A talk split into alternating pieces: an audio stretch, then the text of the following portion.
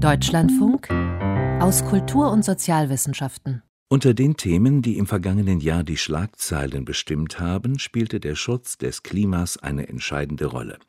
Zunehmend melden sich auch Sozialwissenschaftler zu Wort, um auf die Auswirkungen des Klimawandels auf die Gesellschaft aufmerksam zu machen.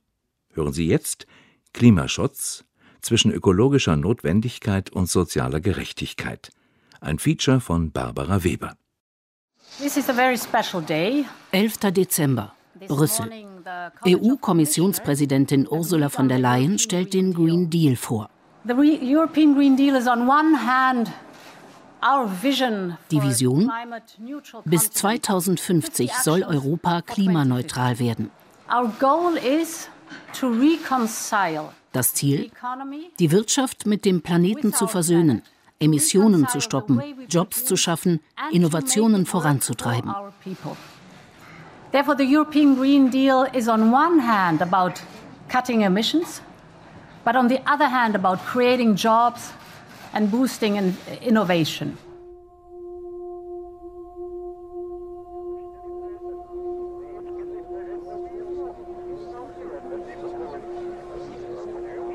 280 Moleküle von einer Million machen den Unterschied zwischen einer unfruchtbaren Einöde und dem Garten Eden. Denn diese 280 CO2-Moleküle in der Atmosphäre sorgen dafür, dass unsere Erde nicht gefriert. Wie ein Mantel umhüllt die Atmosphäre unseren Planeten und schafft so die Grundlage für Leben. 280 CO2-Moleküle hatten wir zuletzt im Jahr 1860 in unserer Atmosphäre. Da stand die Industrialisierung noch am Anfang. Im November wurde in der NOAA-Messstation Mauna Loa in Hawaii ein Monatsdurchschnitt von 410 Molekülen gemessen. So hat sich die Durchschnittstemperatur in Deutschland seit der vorindustriellen Zeit, also von 1881 bis 2018, um rund 1,5 Grad erhöht. Svenja Schulz, Umweltministerin. Uh, Wenn Sie sich anschauen, was seit 2010 passiert ist, sind die CO2-Emissionen jedes Jahr um ein Prozent gestiegen. Wenn wir nicht gegensteuern, geht das bis 2050 so weiter. Wir sind sehr weit von dem entfernt, wo wir sein sollten. Laura Cozzi, Energieexpertin der Internationalen Energieagentur und Co-Autorin der IEA-Analyse 2019 bei der Pressekonferenz. Globale Emissionen haben einen historischen Höhepunkt erreicht. Jeder kennt die Zahlen. Doch geändert hat sich nichts, sagt Dr. Fatih Birol, IEA Executive Director. Wie es mit dem Wetter langfristig weitergehen wird, wie sich klimatische Veränderungen auf unserem Planeten auswirken werden, mit diesen Fragen befasst sich die Weltklimakonferenz in Genf. Schneestürme, Überschwemmungen, Dürrekatastrophen. Nicht nur das Wetter, sondern das gesamte Klima scheint in Unordnung geraten. Das ist das Thema für 100 Meteorologen, die hier in Genf zur ersten Weltklimakonferenz zusammentrafen. Aufwendige Messungen, unter anderem bei einem langfristigen Großwetterprojekt im Atlantik, haben gezeigt, dass der Kohlendioxidgehalt der Erdatmosphäre ständig ansteigt.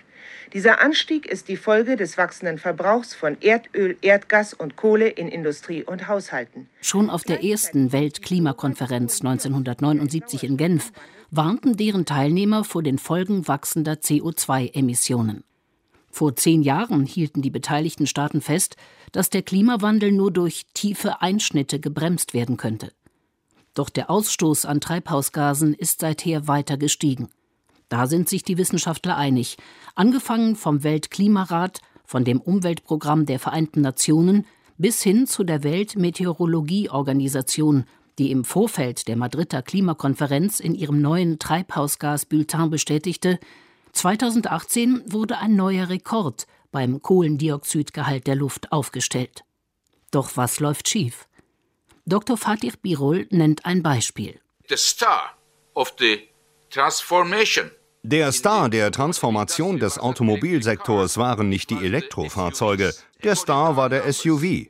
SUVs sind der zweite Grund des globalen Anstiegs von Emissionen in den vergangenen zehn Jahren, direkt nach dem Energiesektor, viel mehr als alle Industriesektoren zusammen.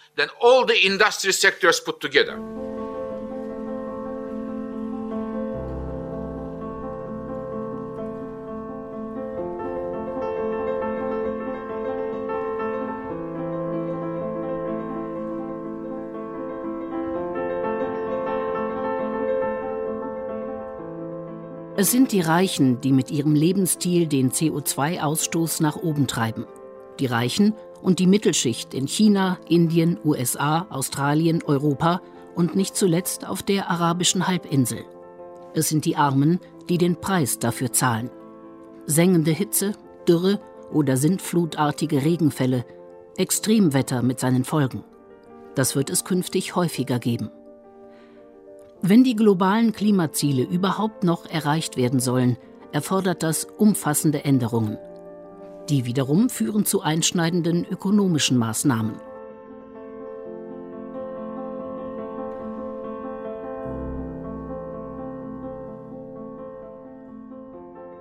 Es ist ein Wettlauf mit der Zeit und die wird knapp. Wie viele Jahre, Monate, Stunden und Minuten noch bleiben, kann jeder selbst nachschauen. Das Mercator Research Institute on Global Commons and Climate Change MCC in Berlin hat auf seine Internetseite eine Uhr gestellt. Die 1,5 Grad Temperaturanstieg, die in Deutschland schon erreicht sind, werden global in acht Jahren gemessen. 25 Jahre bleiben noch, dann werden die als absolute Obergrenze des Pariser Abkommens genannten 2 Grad erreicht sein. Der Weltklimarat nennt das Jahr 2050 als Zielmarke für Klimaneutralität. Das heißt, dass 2050 kein zusätzliches CO2 in die Atmosphäre abgegeben werden soll.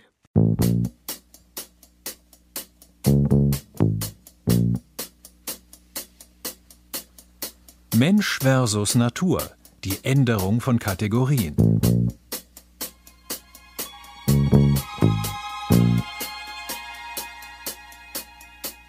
Das letzte Jahrhundert war geprägt von den Zielkonflikten Staat, Individuumstaat, Markt, Totalitarismus, Demokratie.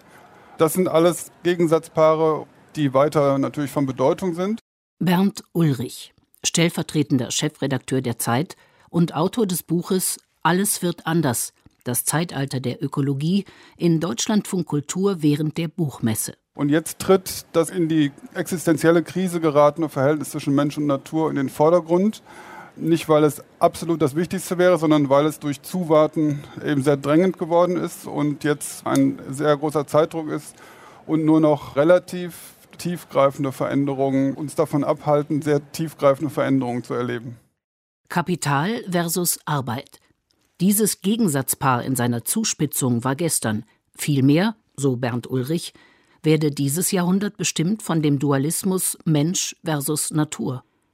Zur Abwehr der Klimagefahren tauge die Grammatik des 20. Jahrhunderts nicht mehr. Biophysikalische Phänomene ließen sich nicht mit ideologiekritischen Instrumenten behandeln. Das bedeute eine kategoriale Veränderung. Andererseits heißt das nicht, dass die Konflikte zwischen Arm und Reich nicht mehr bestehen. Es könnte sogar zu einer Verschärfung der Auseinandersetzungen kommen, wenn die Temperaturen weiter ansteigen. Letztlich bleibt es dann ein Planet mit radikal veränderten ökologischen Bedingungen und Veränderungsgeschwindigkeiten, auf denen Menschen ihr Zusammenleben aushandeln müssen. Professor Uwe Schneidewind, Präsident des Wuppertal-Instituts für Klima, Umwelt, Energie. Eines ist klar, wir werden in drei oder 4.000 Jahren auf jeden Fall noch Menschen auf diesem Planeten haben, weil wir längst mit den technologischen Möglichkeiten angekommen sind, dass bestimmte privilegierte Nationen und auch Eliten auch auf einem Planeten mit sieben oder acht Grad mehr Temperatur ein Leben werden organisieren können. Nur der Weg dorthin wird mit einer der schlimmsten humanistischen Katastrophen verbunden sein, die die Menschheit je erlebt hat, weil Hunderte von Millionen Menschen eben diese Chance, auf einem solchen Planeten zu leben, eben nicht mehr haben. Insofern bleibt das Ganze im Kern die Frage, wie Menschen miteinander umgehen. Das heißt, der Mensch ist nicht nur ein Naturwesen, er ist auch ein Kulturwesen. Und als solches trifft er Entscheidungen, in welcher Welt Menschen zukünftig leben werden. Bestimmte physische Voraussetzungen benötigen wir für unsere Existenz. Es bringt nichts, äh, wenn wir darüber verhandeln. Gleichzeitig können wir schon das Ausmaß der Umweltzerstörung, was wir hinnehmen, natürlich kalibrieren. Wir können bestimmte Folgen in Kauf nehmen. Wir nehmen momentan in Europa zum Beispiel in Kauf, dass jährlich 400.000 Menschen an den Folgen von Luftverschmutzung sterben. Ähm, das kann man hinnehmen, wenn man will. Sagt Felix Eckert, Professor an der Universität Rostock und Leiter der Forschungsstelle Nachhaltigkeit und Klimapolitik. Man könnte es allerdings auch versuchen zu ändern. Also es geht schon nach wie vor um demokratische Entscheidungen, um das Abwägen zwischen verschiedenen Freiheitssphären. Freiheit der Konsumenten und Unternehmen einerseits und das Recht auf die elementaren Freiheitsvoraussetzungen Leben, Gesundheit und Existenzminimum andererseits. Konkret heißt das, ohne physische Existenz gibt es keine Demokratie. Deshalb betreibt Professor Felix Eckert gemeinsam mit anderen eine Klimaklage vor dem Bundesverfassungsgericht. Im Kern beruht diese auf dem Argument, dass es zwar demokratische Entscheidungsspielräume zwischen den verschiedenen Freiheitssphären gibt, der Spielraum ist aber nicht so groß, dass ich die physischen Voraussetzungen weiteren Entscheidens und Abwägens zur Disposition stellen darf. Und genau das droht gerade. Insofern besteht nicht nur aus dem Pariser Klimaabkommen, sondern auch aus den Menschenrechten hier auf die elementaren Freiheitsvoraussetzungen, Leben, Gesundheit und Existenzminimum eine Verpflichtung darauf, dass wir sehr, sehr viel mehr Klimaschutz und Umweltschutz betreiben als bislang. Oder wie es Professor Nico Pech, Ökonom an der Universität Siegen, ausdrückt. Niemand in Deutschland stirbt, weil er oder sie weniger Vermögen hat als der Chef der Deutschen Bank. Das ist ärgerlich, darüber kann man sich aufregen und kann sagen, das ist eine soziale Frage, dass das Vermögen ungleich verteilt ist. Aber solange ich nicht verhungere und unter einer Brücke schlafen muss und mir nicht mal mein Smartphone oder meine Automobilität fehlt, werde ich nicht sterben, bloß weil es jemanden gibt, der hundertmal mehr Vermögen hat als ich.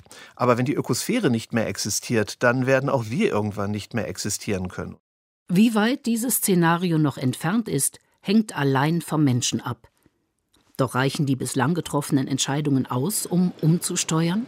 Ladies and Gentlemen, Delegates, Ministers, I now declare open the eighth meeting of the Conference of the Parties, serving as the meeting of the parties to the Paris Agreement in its second session. 15. Dezember, Madrid. The order in which agenda items will be taken up is posted on the screen.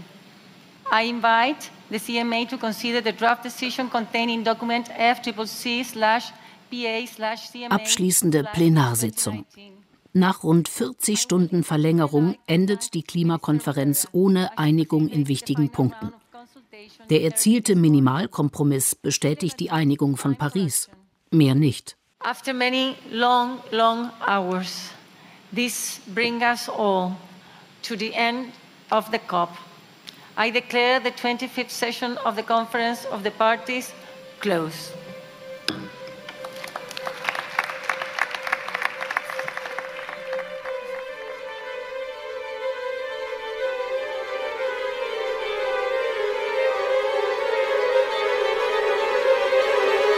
Doch mit der Natur lässt sich nicht diskutieren. Sie kennt auch keine Kompromisse. Die Irreversibilität der Veränderung ökologischer Systeme in ihrer Regeneration ist, glaube ich, einfach noch nicht begriffen worden. Wenn wir diese Kipppunkte erreichen, wo das Klima kippt, wo die Biodiversität kippt, wo die Ozeane kippen, dann können wir nicht einfach sagen, wir schalten diese Technologie wieder aus. Wir haben komplett veränderte Lebensgrundlagen für die Menschheit, für die nächsten Generationen. Und das wird in keiner ökonomischen Kalkulation adäquat berücksichtigt. Das ist nicht mal planbar oder prognostizierbar. Und deshalb ist die Risikohierarchie in der Richtung umzudrehen. Professor Maja Göbel, Generalsekretärin des Wissenschaftlichen Beirats der Bundesregierung, bei der Pressekonferenz anlässlich der Gründung Scientists for Future. Und das World Economic Forum schreitet ja inzwischen voran, wo ich mich auch wirklich frage, wenn die CEOs und wirtschaftlichen Entscheider dieser Republik und der Welt inzwischen sagen, die Top sechs globalen Risiken sind fünf ökologisch und das sechste Massenvernichtungswaffen, dann ist doch einfach die Zeit vorbei, wo man darüber reden muss, ob jetzt Ökologie was kosten darf.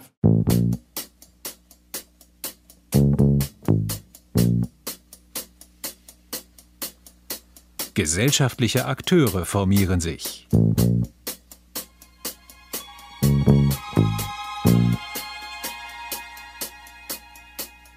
Für die großen Wirtschaftsverbände ist auch hierzulande inzwischen klar, dass es so wie bisher nicht weitergehen kann. So betont der Präsident des Bundesverbandes der deutschen Industrie, Dieter Kempf, auf der Webseite des Verbandes, dass Nachhaltigkeit für die deutsche Industrie schon lange Handlungsmaßstab sei. Bei den grünen Technologien sind wir bereits Weltspitze und das seit langem. Wie zum Beispiel bei der Windkraft. Aber die Transformation zu einer klimaneutralen Wirtschaft erfordere massive Investitionen, um beispielsweise im Stahlsektor oder in der Chemiebranche auf grünen Wasserstoff umzustellen. Die Chemie melde allein einen Strombedarf von 628 Terawattstunden an, um 2050 klimaneutral zu werden. Das würde dem Niveau der gesamten heutigen Stromproduktion Deutschlands entsprechen. In der 2018 veröffentlichten BDI-Studie Klimapfade für Deutschland gehen die Macher der Studie von Mehrinvestitionen von bis zu 2,3 Billionen Euro aus, um 95 Prozent Klimaneutralität bis 2050 zu erreichen. Null Emissionen sei nahezu unrealistisch.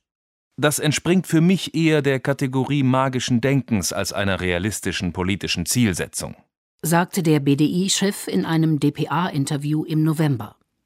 Für den Deutschen Gewerkschaftsbund hingegen steht fest, Klimaschutz geht nur gerecht und ist eine gesamtgesellschaftliche Aufgabe, ein gigantisches Projekt für alle, wie DGB-Vorsitzender Rainer Hoffmann bei der Fridays for Future Demonstration Ende November in Berlin feststellte. In einem Punkt sind sich Arbeitgeber und Arbeitnehmer einig. Klimaschutz ist teuer, gefährdet im Zweifelsfall Arbeitsplätze und bedarf flankierender Schutzmaßnahmen durch die Politik.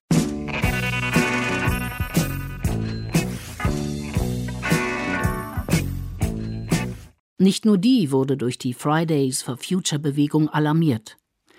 Im August starteten über 100 Digitalunternehmer und Unternehmerinnen eine Klimaschutzinitiative und gründeten die Leaders of Climate Action. Die Vision? Deutschland deckt seinen Energiebedarf bis 2035 komplett aus erneuerbarer Energie. Wer mitmacht, muss einen dreistufigen Fahrplan durchlaufen. Der sieht unter anderem die Erstellung der CO2-Bilanz vor, die Transformation durch Reduktionsmaßnahmen zu einem klimaneutralen Unternehmen in Deutschland und die klimafreundliche Anpassung des Geschäftsmodells, wie zum Beispiel Lieferketten.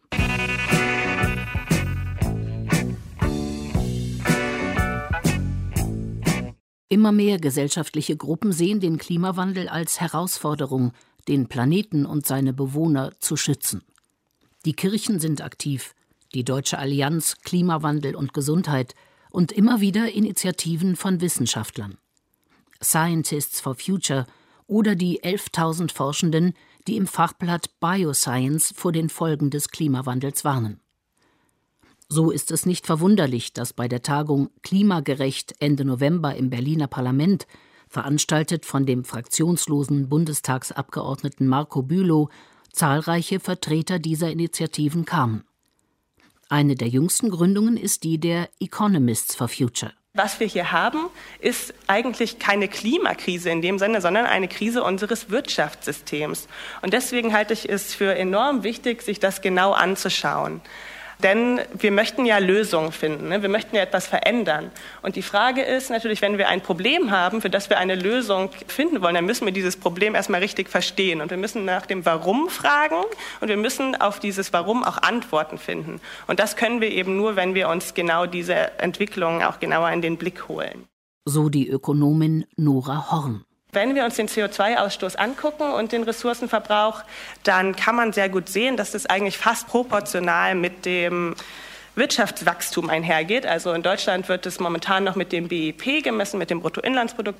Das heißt, je mehr unsere Wirtschaft wächst, desto mehr Treibhausgase emittieren wir auch und desto mehr schaden wir der Umwelt.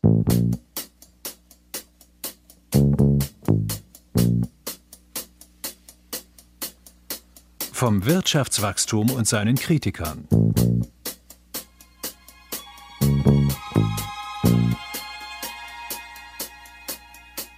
Der Aufschwung, der uns durch das laufende Jahrzehnt getragen hat, ist vorerst zu einem Ende gekommen. Da spiegeln sich mehrere Faktoren gleichermaßen wider. Berlin, 6. November.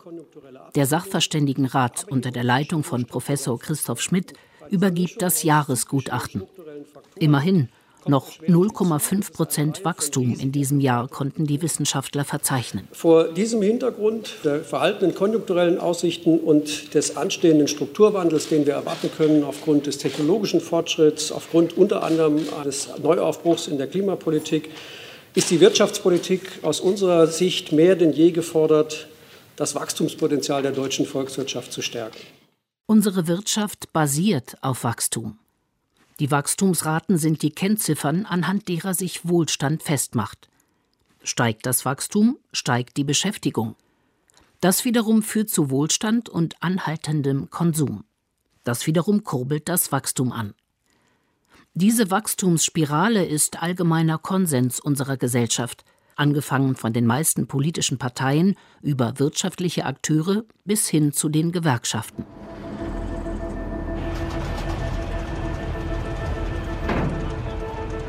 Der Dokumentarfilmer und Journalist Florian Opitz wollte genauer wissen, was es mit dem Wirtschaftswachstum auf sich hat und interviewte für seinen Film System Error wichtige Protagonisten aus der Wirtschaft und Gesellschaft. Also mir war wichtig, dass ich herausfinde, was ist denn dran an diesem Narrativ, dass es so beständig ist, dass, obwohl wir wissenschaftliche Belege haben, dass das Wachstum endlich ist auf einem endlichen Planeten, warum hören wir da nicht drauf? Und was macht das Narrativ so stark? Und das habe ich mir angeguckt bei den Leuten, die wirklich an den Schaltstellen der Weltwirtschaft sitzen. Also nicht unbedingt Politiker, die mal hier das eine sagen und dann das andere wieder, sondern die Leute, die wirklich mächtig sind in der Wirtschaft. Zum Beispiel der Chefinvestor der Allianz, der jedes Jahr 650 Milliarden investieren muss, darüber zu entscheiden hat, wo die investiert werden. Da sind Hedgefondsmanager, da ist auch der Chef von Airbus China dabei gewesen. Das sind tatsächlich die Leute, für die Wachstum besonders wichtig ist und die dieses Wachstum mit einem besonderen Eifer betreiben. Wie zum Beispiel Markus Kerber. Eine Gesellschaft ohne Wachstum kann es gar nicht geben, weil die Bedürfnisse der Menschen die ja weit übers Materielle hinausgehen. Jeden Tag Wachstum entstehen lassen. Selbst eine relativ immaterielle Gesellschaft, die also keine Smartphones konsumiert oder keine PKWs haben möchte oder keine neuen Möbel in die Wohnung sich stellen möchte, würde Wachstum kreieren, indem sie Dienstleistungen nachfragt.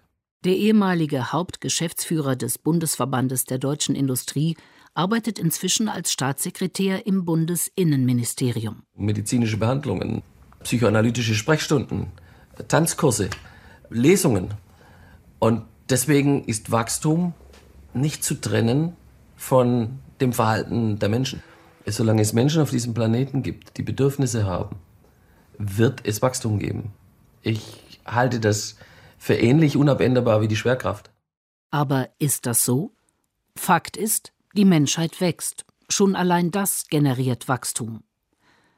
Aber das, was Menschen brauchen, um zu leben, ist nicht identisch mit dem, was sie heute verbrauchen. Das ist seit der Industrialisierung sprunghaft gestiegen. Es drückt sich aus im Wirtschaftswachstum. Wirtschaftswachstum wird bei uns mit dem sogenannten Bruttoinlandsprodukt gemessen, das den Gesamtwert aller Güter, Waren und Dienstleistungen angibt, die während eines Jahres in einem Land hergestellt werden.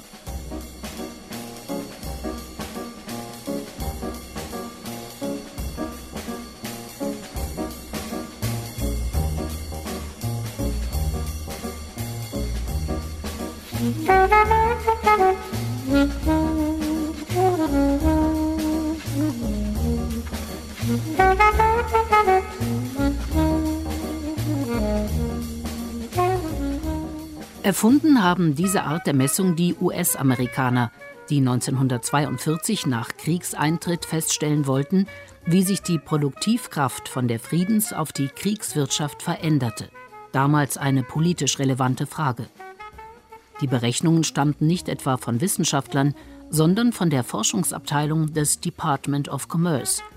Nachzulesen ist das in dem Buch Die Macht der einen Zahl von Philipp Lepenies. Seit dem Zweiten Weltkrieg hat die Kennziffer einen ungeahnten Siegeszug angetreten. Oder, wie es Philipp Lepenies formuliert, das Bruttoinlandsprodukt ist die mächtigste Kennzahl der Menschheitsgeschichte. Sie ist eine statistische Konvention, erfunden von den Amerikanern, exportiert von ihnen nach dem Zweiten Weltkrieg in die westliche Besatzungszone mit dem Marshallplan. Die Botschaft, die dahinter stand, Ihr könnt so werden wie wir, mit vollen Regalen und überquellenden Geschäften, ermöglicht durch hohe Produktivität und gute Löhne für alle, die bereit sind, sich anzustrengen. Kurz gesagt, The American Way of Life. Der hat auch heute noch viele Anhänger, insbesondere in der Finanzwirtschaft. Lassen Sie uns über Wachstum reden. Es gibt heute diese Vorstellung in elitären Akademikerkreisen, dass wir nicht weiter wachsen werden. Das ist einfach falsch. Anthony Scaramucci, Hedgefondsmanager, für zehn Tage inoffizieller Kommunikationschef des Weißen Hauses unter Präsident Trump. 5500 Jahre Menschheitsgeschichte zeigen doch, dass wir Menschen enorm erfindungsreich sind. In den nächsten 50 Jahren werden wir viele Dinge tun. Unsere neuen Fähigkeiten werden alle verblüffen. Wir werden Asteroiden aus dem All holen, die voller Platin sind. Das wird den ersten Menschen zum Billionär machen. Wir werden die Fähigkeit entwickeln, das Altern zu stoppen und den Krebs zu heilen. All diese Innovationen liegen vor uns. Das ist ein gewaltiges Potenzial Potenzial für Wachstum. Beim Interview mit Anthony Scaramucci in New York, das war einige Wochen vor der Wahl von Donald Trump, niemand hätte gedacht, dass Donald Trump gewählt wird. Und siehe da, er wird gewählt, weil er den Leuten einfache Lösungen und eben Wachstum versprechen. Wieder das Wachstum, was sie früher mal hatten, was sie wieder herbeisehen, das industrielle, klassische Wachstum, wird den Leuten versprochen, wobei die dieses Versprechen, denen ist natürlich völlig klar, dass es so nie wiederkommen wird. Auch wenn Florian Opitz mit dem Projekt 2013 begann, ist der Film nach wie vor aktuell. Im Sinne der Wachstumsideologie haben sich Gesellschaften weltweit gewandelt und zum Beispiel Lobbygruppen politische Akteure in Regierungen gebracht. Wir sind in Brasilien gewesen um dort die Fleischproduktion, um dort die Agroindustrie uns anzugucken. Und da haben uns Interviewpartner Fleischbarone gesagt, naja, wir finanzieren politische Gruppen, die die Politik in unserem Sinne beeinflussen. Das hieß nichts anderes als das, was später passiert ist, dass die demokratisch gewählte Präsidentin gestürzt worden ist und durch einen faschistischen Präsidenten ersetzt worden ist, der jetzt alles tut, um der Fleischindustrie den Weg frei zu machen und den Amazonas platt machen zu können, was sie sowieso immer wollten. Es waren maßgeblich die USA und insbesondere Brasilien, die auf der Weltklimakonferenz substanzielle Ergebnisse verhindert haben. Lobbygruppen aus der Wirtschaft haben es letztendlich geschafft, ihre Interessen radikal durchzusetzen.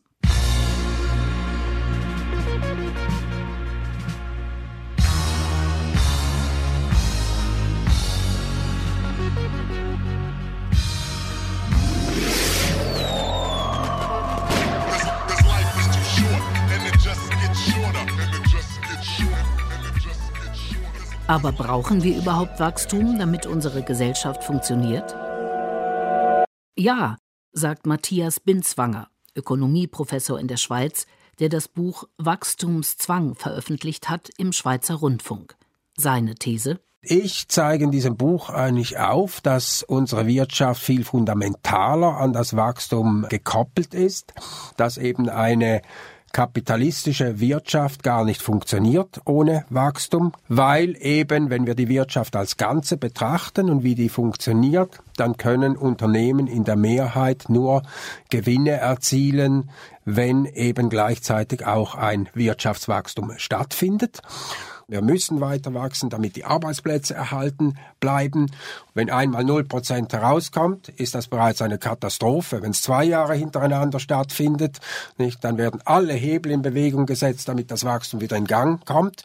Und was dann wirklich geschieht, wenn ein paar Jahre kein Wachstum stattfindet, das sehen wir in Griechenland. Nicht? Dort hat sechs Jahre hintereinander kein Wachstum stattgefunden, Schrumpfung mit einem verheerenden Resultat. Die Arbeitslosenquote stieg von etwa 8 Prozent im Jahr 2008 auf 27 Prozent im Jahr 2013.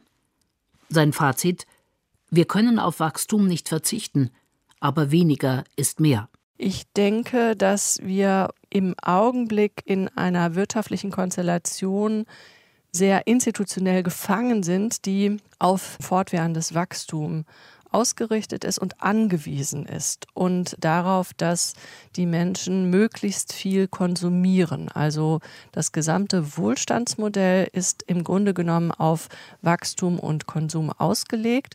Professor Anita Engels, Soziologin an der Universität Hamburg, ist stellvertretende Sprecherin eines Exzellenzclusters zur Klimaforschung. Und das ist einer der eindeutigsten CO2-Treiber, die wir eigentlich so identifizieren können. Eigentlich, eigentlich, eigentlich geht es uns gut, doch wir wollen mehr, mehr, mehr. Forciert wird diese Wachstumsideologie von den Eigentümern großer Unternehmen, beispielsweise Aktiengesellschaften oder Pensionskassen oder kleinen Anlegern, die in Zeiten von Negativzinsen Aktien kaufen, um beispielsweise für das Alter vorzusorgen.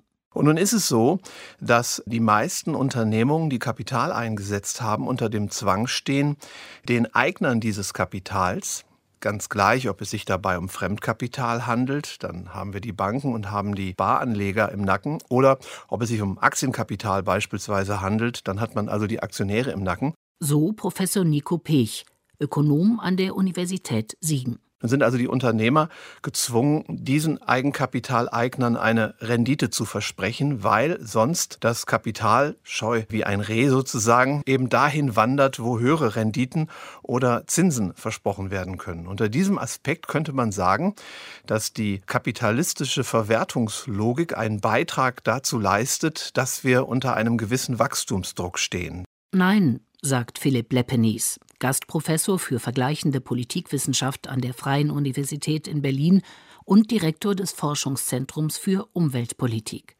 Seine These Kapitalismus hat erstmal nichts mit Wachstum zu tun, sondern besagt nur, dass die Produktionsmittel Privateigentum sind.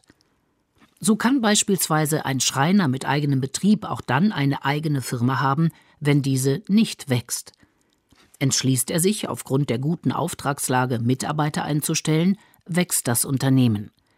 Er kann aber auch auf zusätzliche Einnahmen verzichten und ein Ein-Mann-Betrieb bleiben.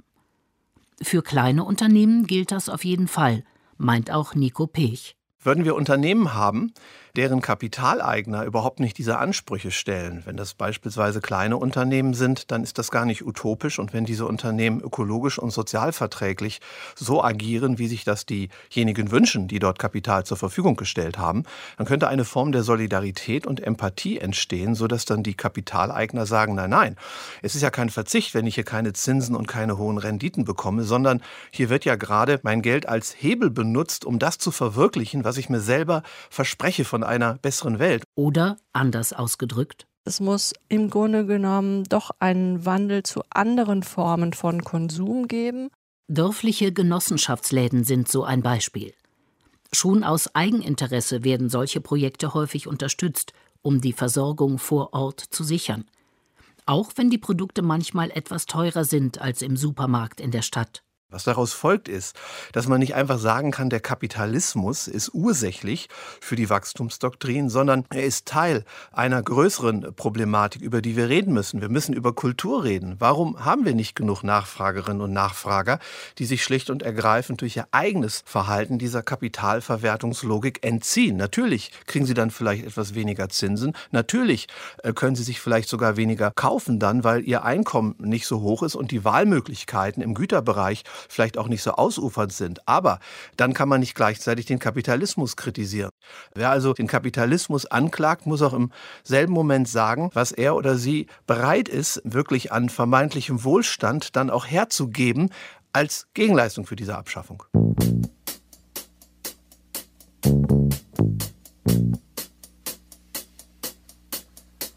Der Mythos vom vermeidbaren Verzicht.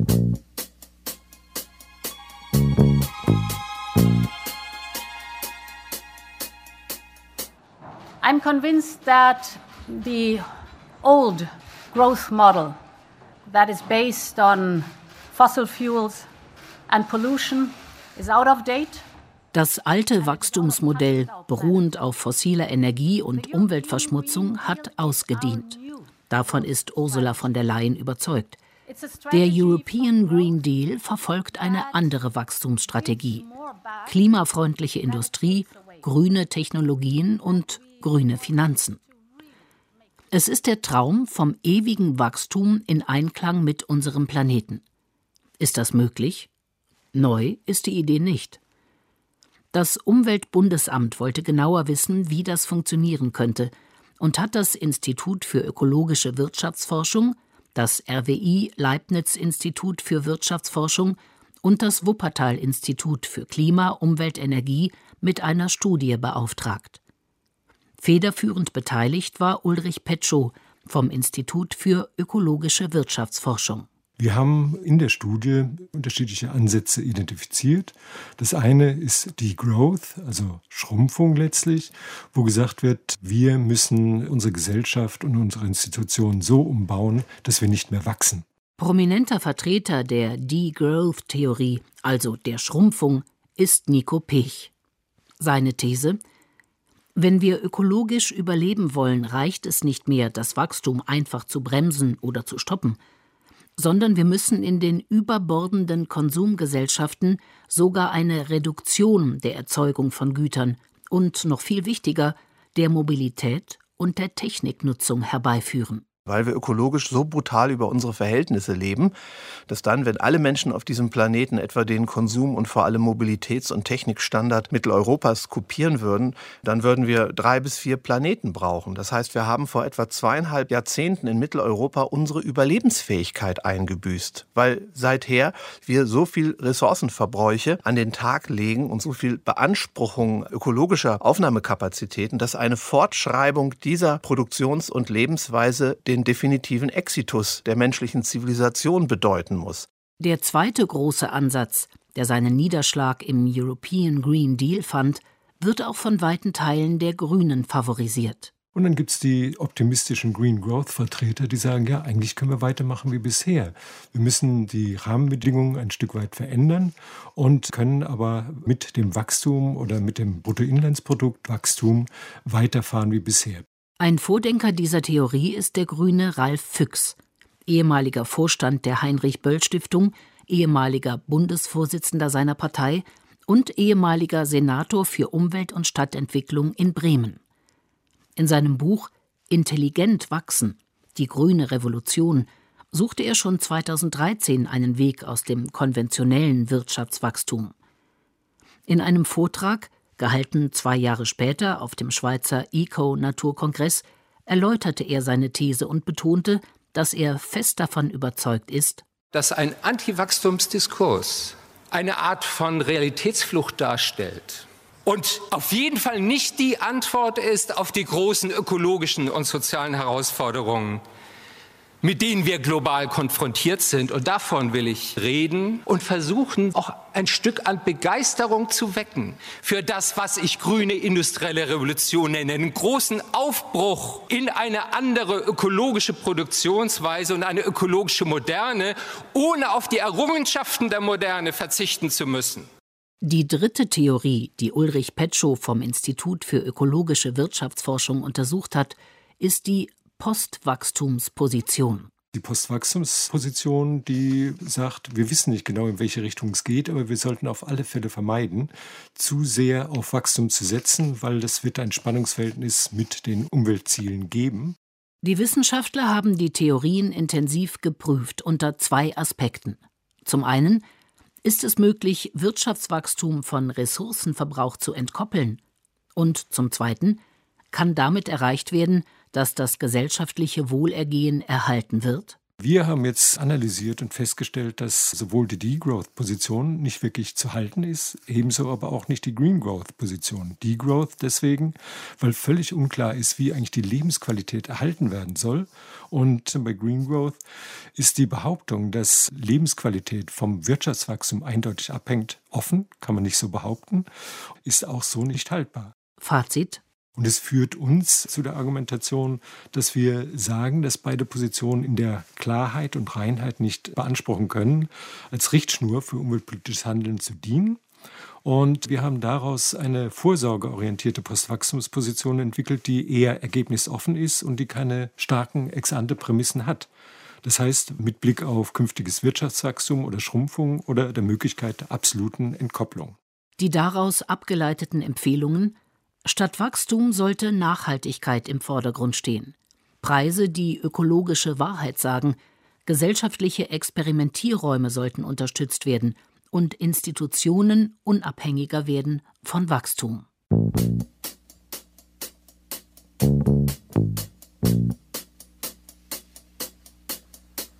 Folgen für die Gesellschaft.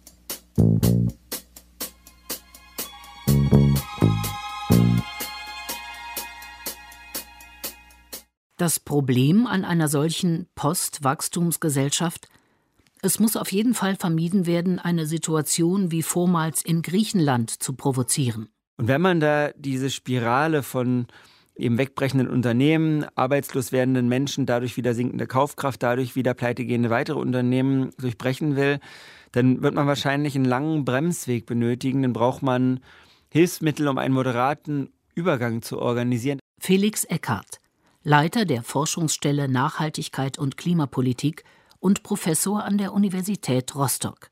Dabei hilft natürlich auch, dass bestimmte Bereiche wieder auch, ja, auch wachsen können in einer nachhaltigen Gesellschaft. Die erneuerbaren Energien sind nur ein besonders offensichtliches Beispiel. Ein weiteres Problem liegt darin, dass die in der Studie geforderte Unabhängigkeit von Institutionen vom Wachstum brisant ist. Unsere ganzen modernen Ökonomien sind auf Wachstum angewiesen, um ihre Sozialsysteme zu stabilisieren, um eine ökonomische Stabilität sicherzustellen. Sagt Professor Uwe Schneidewind. Präsident des Wuppertal-Instituts für Klima, Umwelt, Energie. Das heißt, alle unsere Sozialsysteme basieren auf Wachstum. Angefangen von den Krankenkassen über die Rentenversicherung bis hin zur Pflegeversicherung. Eine Postwachstumsgesellschaft ist ohne einschneidende Veränderungen in dem Bereich nicht möglich. Die Renten- bzw. Gelbwesten-Proteste in Frankreich zeigen deutlich, wie schwierig es ist, auf den ersten Blick für die Bevölkerung nachteilige Reformen durchzusetzen. Benzinpreise, die angemessen den Ressourcenverbrauch widerspiegeln, werden nicht akzeptiert. Hierzulande sind die 5-Euro-Kampagne der Grünen und die katastrophalen Auswirkungen auf deren Wahlergebnis noch in lebhafter Erinnerung. Ein anderes Thema ist das Fliegen.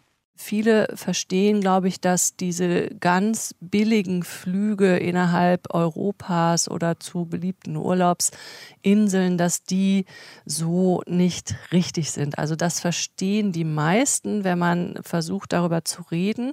Professor Anita Engels, Soziologin an der Universität Hamburg. Aber das Problem ist, wenn man das einfach verteuert, dann sehen die gleichen Leute dann natürlich auch sofort, dass der wohlhabendere Teil der Bevölkerung dadurch überhaupt nicht beeinflusst sein wird, sondern im Gegenteil vielleicht froh darüber sein wird, dass die Flugtickets wieder ein bisschen teurer sind, damit Fliegen wieder exklusiver wird. Ja, also diese Art des Konsums, ja, dass man Flüge für touristische Ziele verwendet, das ist ja auch ein Mittel zur Distinktion, ja, also zur Abhebung und zur Selbstdarstellung, dass man ein gewisses Wohlstandsniveau erreicht hat. Und das gelingt natürlich umso besser, wenn das für die anderen nicht mehr bezahlbar ist.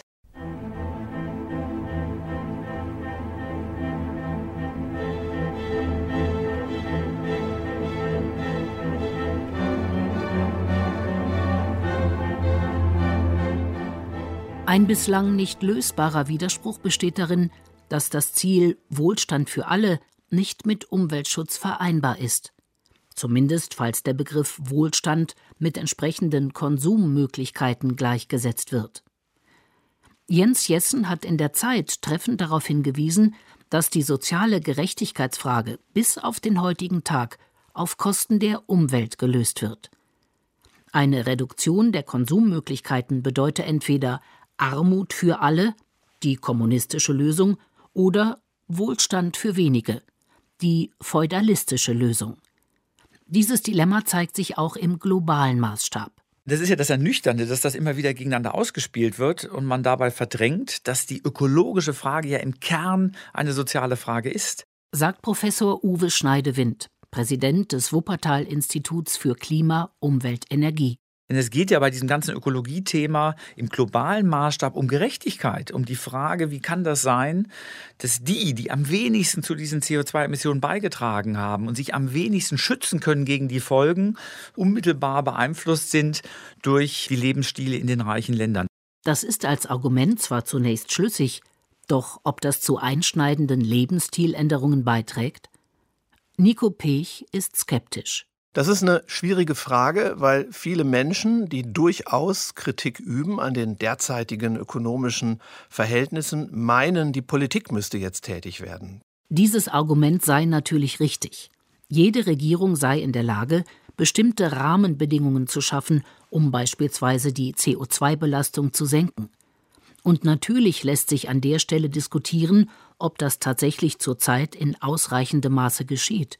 Aber was sie in der Praxis niemals vollführen kann, ist, gegen die Kulturprägung und die Lebensweisen der Wählermehrheit zu agieren. Und deswegen werden europäische Regierungen getrieben von den Mittel- und Oberschichten, die nicht daran denken, ihren Lebensstandard zu verringern. Und was daraus folgt, ist eine sensationelle Bigotterie, also eine Heuchelei in der ganzen Nachhaltigkeitsdebatte. So gäbe es zwar in Deutschland große Zustimmung bei den Bürgern für mehr Klimaschutz, aber gefragt dann danach, was sie denn bereit wären, auch an modernen Freiheiten dafür herzugeben, heißt es dann nein, nein. Wir meinen eine Energiewende, mehr Windkraft oder mehr Elektromobilität oder ökologisches Bauen oder ökologische Produktionssysteme und so weiter, damit wir denselben Wohlstand in einer ökologischen Variante abgreifen können. Und diese Lebenslüge zu entlarven, das ist jetzt kurzfristig der wichtigste Schritt.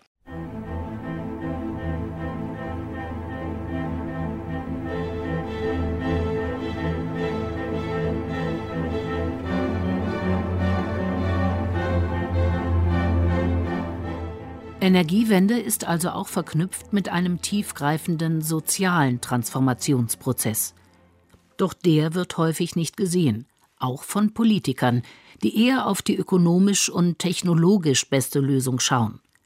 Was dabei übersehen werde, dass dadurch Verteilungseffekte entstehen, die nicht berücksichtigt werden und die zu großen Widerständen führen. Oder man sieht dabei, dass Machteffekte entstehen, die von einem Großteil der Bevölkerung abgelehnt werden. Ja? Sagt die Soziologin Anita Engels. Es kann sein, dass eine Maßnahme, die zum Beispiel zur Mobilitätswende beitragen kann oder zur Energiewende, dass die volkswirtschaftlich betrachtet sehr sinnvoll ist und dass sie eine sehr gute technische Bilanz mit sich bringt, aber dass sie unter anderen Kriterien, gesellschaftlich relevanten Kriterien, vielleicht doch suboptimal ist. Und im Augenblick ist die Betrachtungsweise in der Gesellschaft für solche Politikinstrumente sehr verengt. Und wir würden eigentlich gerne erreichen, dass diese Kriterien ausgeweitet werden. Ziel des Hamburger Exzellenzclusters ist es, die gesellschaftliche Sensibilität zu erhöhen für Machteffekte, die politische Instrumente haben, gesellschaftliche Lernprozesse zu ermöglichen und somit eine breite gesellschaftliche Trägerschaft zu erreichen zum Beispiel durch Bürgerbeteiligung bei Windkraftanlagen, die inzwischen regelmäßig großen Widerstand hervorrufen. Stichwort Bürgerenergie. Das bedeutet im Grunde genommen eine sehr weitgehende Form der Bürgerbeteiligung an der Energiewende. Also nicht nur bei der Standortfrage, dass man dann ein bisschen mitdiskutieren kann, sondern Bürgerenergie bedeutet eigentlich, dass die Bürger die Energieversorgung selbst in die Hand nehmen und dezentral betreiben oder zumindest organisieren. Sehr oft geschieht das in Form von Genossenschaften.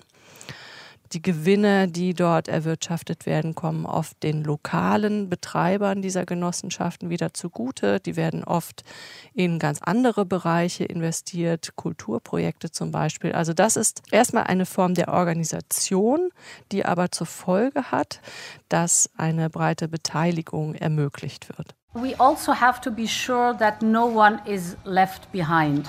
Die Fallstricke, die da lauern, hat auch die Europäische Kommission erkannt. Keiner darf zurückgelassen werden, so die Devise. Die Menschen sollen mitgenommen werden. Ob das gelingt?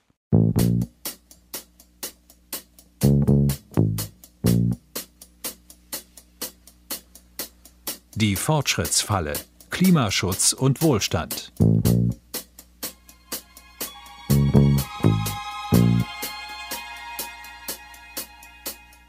In Deutschland wohnt ein Prozent der Weltbevölkerung. Dieses eine Prozent verbraucht zwei Prozent an CO2, das jährlich in die Atmosphäre gegeben wird. Deutschland ist, absolut gesehen, bei weitem nicht der größte Emittent an Treibhausgasen. Und trotzdem ist es wichtig, dass die Weichen Richtung effektiven Klimaschutz gestellt werden, meint Professor Eckert, auch weil Deutschland Vorbildcharakter habe. Man möchte gerne, das wird auch explizit immer wieder gesagt, so wohlhabend leben wie in Deutschland. Es wird keinen Menschen weltweit überzeugen, wenn wir sagen, Leute, bleibt mal arm und wir machen weiter wie bisher. Nebenbei bemerkt würde schon das ökologisch in den Zusammenbruch führen, aber noch mehr kommt es natürlich zum Zusammenbruch, wenn wir weitermachen wie bisher und alle uns das nachmachen. Entscheidend sei, inwieweit es jetzt bei der großen Nachhaltigkeitswende sichtbare Leitbilder gibt, die zeigen, bestimmte Dinge funktionieren. Wir können gut leben ökonomisch, aber mit einem sehr viel kleineren Fußabdruck. Das will auch der europäische Green Deal. Ob das gelingt, hängt maßgeblich von seiner Umsetzung ab.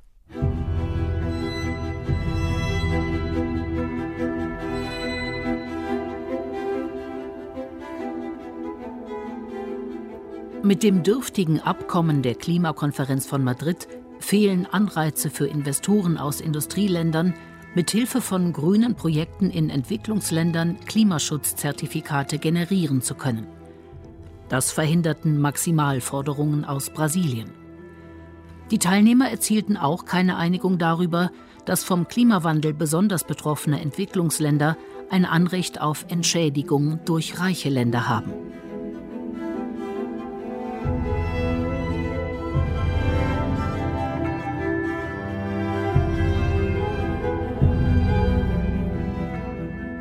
Was das Klimapaket der Bundesregierung anbelangt, urteilt der Wissenschaftsverbund Climate Action Tracker, der die Klimaanstrengungen der Industrie- und Schwellenländer bewertet, über die deutschen Bemühungen negativ. Unter dem Eindruck des schwachen Ergebnisses der Klimakonferenz und der anhaltenden Kritik wurde inzwischen nachgebessert. Bund und Länder vereinbarten im Vermittlungsausschuss statt 10 Euro nun 25 Euro CO2-Festpreis. Übrigens, in China ist die Kohle zurück. So berichtet die FAZ, dass das Land seit Jahresanfang Kohlekraftwerke mit einer Leistung von 43 Gigawatt errichtet hat. Also genau so viel, wie in Deutschland insgesamt am Netz sind. Weitere Anlagen mit der dreifachen Leistung sind in China derzeit im Bau. Und auch wenn China keinesfalls zu den Blockierern in Madrid gehörte, an dem Wachstum seiner Wirtschaft besteht kein Zweifel. Wir haben im Laufe der letzten sechs Jahre über 100 brandneue Flugzeuge an chinesische Fluggesellschaften geliefert. Jedes Jahr. Ein Flugzeug alle drei Tage. One airplane every three days to China. Facelift. Eric Chen war der Präsident von Airbus in China und das haben wir als Beispiel gewählt, weil wenn man sieht, dass bisher nur ein Bruchteil der Chinesen geflogen ist und dass der Markt im Grunde unendliches Wachstumspotenzial hat, gleichzeitig aber die ganzen chinesischen Großstädte im Smog versinken, da sieht man, dass diese Grenzen schon relativ bald erreicht sind, aber es trotzdem eine absolute Begeisterung noch bei Herrn Chen und vielen anderen Chinesen gab, was dieses technische Wachstum, was diese Möglichkeiten des Flugverkehrs angeht. Und Herr Chen, der konnte eben in seinem Auto sitzen im stundenlangen Stau in Peking und sich freuen, dass endlich nicht mehr so viele Fahrräder auf den Straßen sind wie vor, noch vor 20 Jahren. Da sieht man schon die Absurdität. Zurzeit haben wir etwas über 200 Flughäfen in China. Jedes Jahr werden zwischen 10 bis 15 Flughäfen neu gebaut. Der Markt ist riesig und wir sind optimistisch, denn bei einer Bevölkerung von 1,4 Milliarden Stellen Sie sich vor, jeder könnte sich leisten zu fliegen, wenn sogar ein Bauer oder Arbeiter sich ein günstiges Ticket leisten kann, nur um zu fliegen. Dieser Markt ist fantastisch. Man kann sich das kaum vorstellen, das ist mehr als ganz Europa. Alle 15 Jahre wird sich die weltweite Flugzeugflotte verdoppeln. In China muss man nicht darauf warten. Unsere Flotte wird sich alle sieben bis acht Jahre verdoppeln. Es geht schneller als anderswo auf der Welt. It's quicker than in other parts of the world. But more air traffic means more pollution. What do you do about that? Wir